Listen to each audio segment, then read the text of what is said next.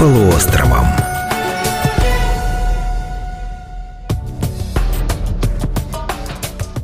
Здравствуйте, уважаемые радиослушатели! В эфире «Знакомство с полуостровом» – Программа об исторических достопримечательностях нашего края, что они значат и благодаря каким событиям появились на Камчатской земле. У микрофона Валерия Барткус, за звукорежиссерским пультом работает Максим Сальный. Наш гость, как и всегда, Наталья Валентиновна Дивнина, главный библиотекарь отдела краеведения Камчатской краевой научной библиотеки имени Степана Крашенинникова. Здравствуйте. Здравствуйте.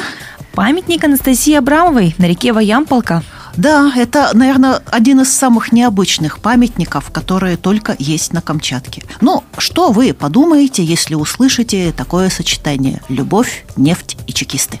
Наверное, решите, что это слоган какого-либо голливудского фильма. Или современного тоже вот такого вот фильма в духе перестройки. Однако нет, это удивительная, а других мы не держим, история о памятнике, который стоит в самом, наверное, труднодоступном месте Камчатки, в устье реки Ваямполка, на вершине крутой скалы. Это север Тегильского района. Эта река в переводе с корякского называется река утопленников. Переводится она так. И, в принципе, наверное, она не случайно, но именно там погибла Анастасия Абрамова. Она утонула на этой реке. Она была совсем молодой, я расскажу про ее судьбу. И в 30, где-то в 36 до 37 года на ее могиле был поставлен мраморный, очень необычный памятник. Вот обращаю внимание, мраморный памятник в устье реки Ваямполка. Небольшой свет светло-серый мраморный памятник. На нем фотография очень красивой молодой женщины в красной косынке, повязанной сзади, вот как тогда носили комсомолки. И она улыбается, и под фотографией надпись «Настя Абрамова. 21 января 1907, 7 сентября 1935 года. Верная дочь партии энтузиаст Камчатской нефти». Вокруг памятника три столбика, овальные витрины, как вот их описывают, с врезанными и застекленными фотографиями. Фотографии удивительные, они сохранили всю свою яркость, яркость. И там маленькие подписи. Настя идет в шубе за водой. Настя на корякском празднике. Настя очень узнаваема, одета она в корякскую одежду, ну, другой одежды там на Баямполке зимой носить очень трудно. Это кладбище, вообще это небольшое кладбище, там есть еще несколько могил. Оно не кажется настолько заброшенным. Местные жители, проводники, охотники, дети, туда добираются люди, которые ухаживают за этим кладбищем, и поэтому история еще более удивительна. И это памятник и кладбище, все, что осталось на пустынном берегу Камчатки от Ваямполского нефтепромысла, который шумел здесь в 34-35 годах 20 века.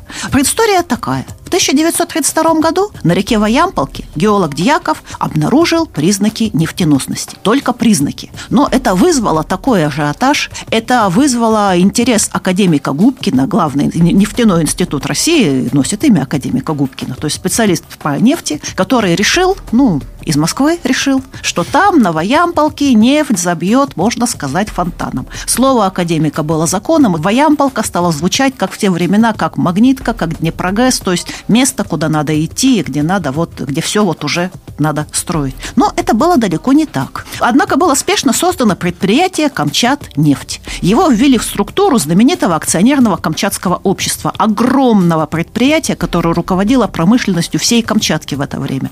А возглавил Камчатнефть почетный чекист, сотрудник ОГПУ с многолетним стажем Вениамин Абрамов, член партии большевиков с 1918 года. И вот эти вот э, три чекиста стали хозяйствовать. Началась невообразимая хозяйственная неразбериха.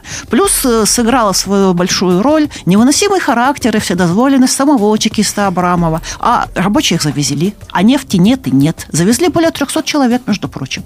Пытаются проводить какую-то разведку, но постоянные либо трудности, либо нефти-то нет. Либо поиски врагов народа. То есть ситуация там была совершенно невообразимая. И все это в диких, холодных, безлюдных местах. То есть полная авантюра вот при участии чекистов разворачивается на берегах реки Ваямполка. Вот. Нефть не нашли ни Абрамов, ни два его сослуживца-помощника.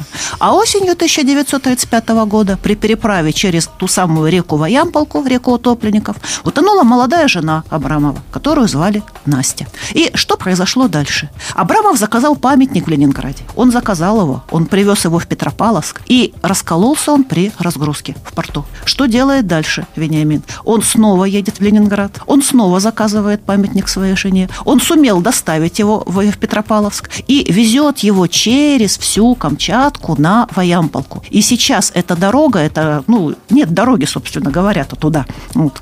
А там он с помощью коряков поднимает этот памятник на вершину сопки. И вот представьте, что вес этого памятника около 200 килограмм.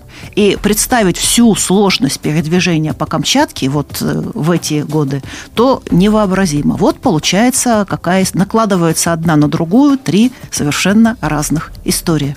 Вот. Время шло. История забывалась. То есть э, люди видели, там был долгое время, ну не долгое, не очень долгое время, но там был поселок геолога-разведчиков, который назывался Корн.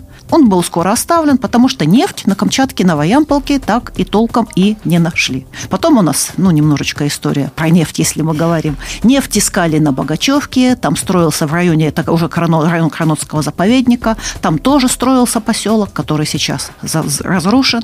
То есть э, все, что касалось нефти, на Камчатке Камчатке вылилось в авантюру. Ну слава богу, я думаю. Вот, для нас это все. Но время шло, история забывалась, а памятник-то, вот он стоит, этот памятник, уже неизвестно никто такая Настя Абрамова. Уже в 68 году по Корякскому радио выходит дивная передача про историю любви, где забыли о том, что Абрамов был чекистом, где забыли о том, что там происходило. Осталась одна канва вот этой вот невообразимой истории любви, что человек, вот, который привез этот памятник. Это достопримечательность Усть-Ваямпол русалки. Художница из Палана, очень известная камчатская художница Виктория Крупина, даже написала картину по этому сюжету на чужбине. Писатель Евгений Коптев начал писать повесть с тем же названием, то есть рассказать о том, что еще помнилось, как-то может художественно это все переосмыслить. Вот. Еще раз хочу сказать, что памятник Насте Абрамовой, несмотря на то, что находится на таком диком бреге в прямом смысле слова, он не заброшен, его ежегодно убирают от травы и от кустарников. И вот, собственно говоря, мораль истории я оставляю на слушателя. Судите сами, о чем эта история. О чекистах, о камчатской нефти или о любви. Невероятная история. Большое спасибо, Наталья Валентиновна. К сожалению, наша программа подошла к концу. Я напомню, что в гостях у нас был главный библиотекарь отдела краеведения Камчатской краевой научной библиотеки имени Степана Крашенинникова Наталья Валентиновна Дивнина. Слушайте нашу программу и будьте самыми знающими. До встречи в эфире. Знакомство с полуостровом.